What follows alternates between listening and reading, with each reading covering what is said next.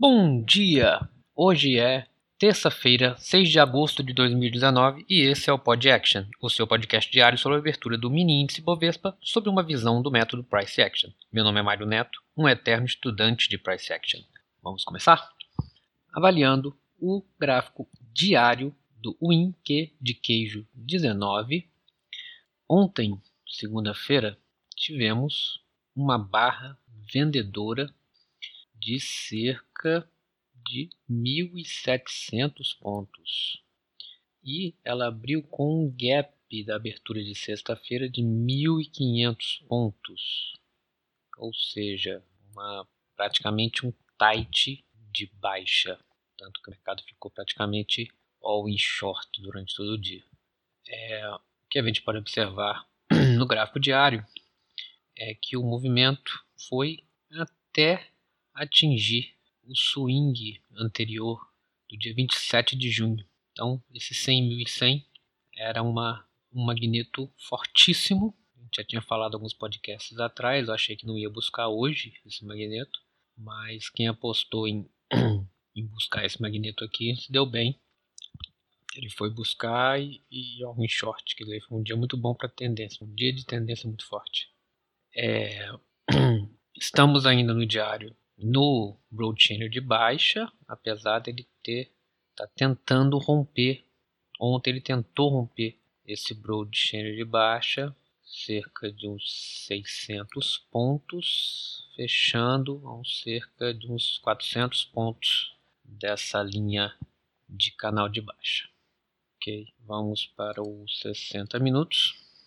No 60 minutos, que a gente pode observar aqui foi que se traçarmos um movimento aqui da sexta-feira, sexta-feira não, da quinta-feira, do dia 1 do 8 até o dia 2 do 8, a mínima, é melhor, a máxima do dia 1 do 8 até a mínima do dia 2 do 8, que na verdade é uma perna de baixa, e a gente, fiz, e a gente tentar aqui um, fazer um projetar, arrastar esse essa projeção para fechamento de ontem, tá? como sendo o início de uma barra, vocês observam que ele dá exatamente no 100.100.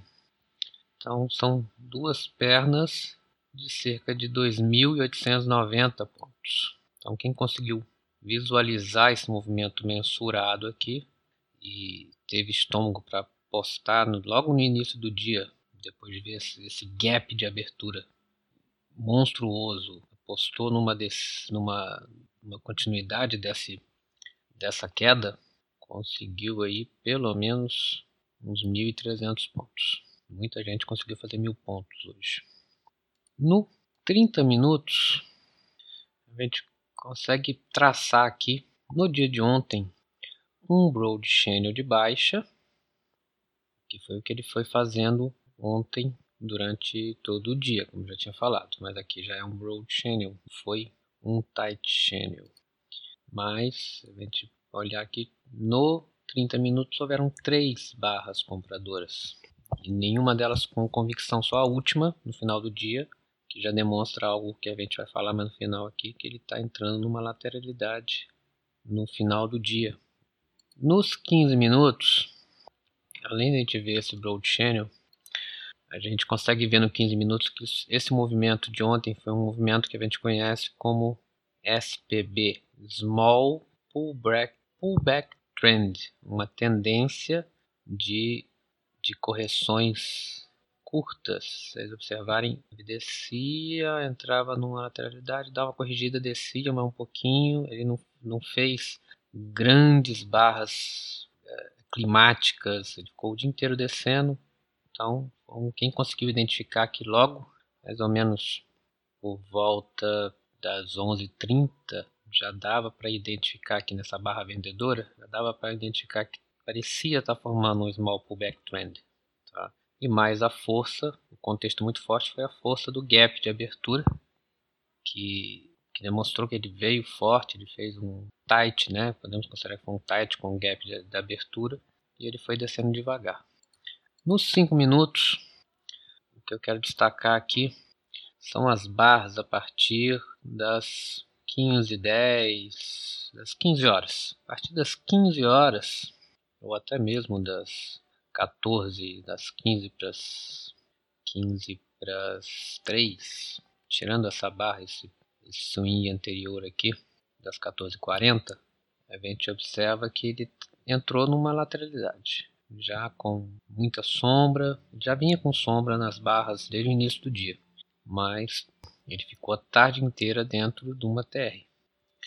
Mas mais um dia um pouco complicado de avaliar se ele vai continuar descendo, se ele vai falhar esse rompimento, se ele falhar ele vai subir, pode fazer uma tendência de alta aqui, pequena, ou ele pode dar uma lateralizada e ficar aqui é, rodeando essa linha de tendência de baixa, numa TR. Temos notícia às 8 horas da manhã, antes da abertura do mercado, vai ter uma ata do Copom, que mexe com o mercado, então abertura. Vamos ver o que, que essa ata vai, vai mexer no, no na abertura do índice.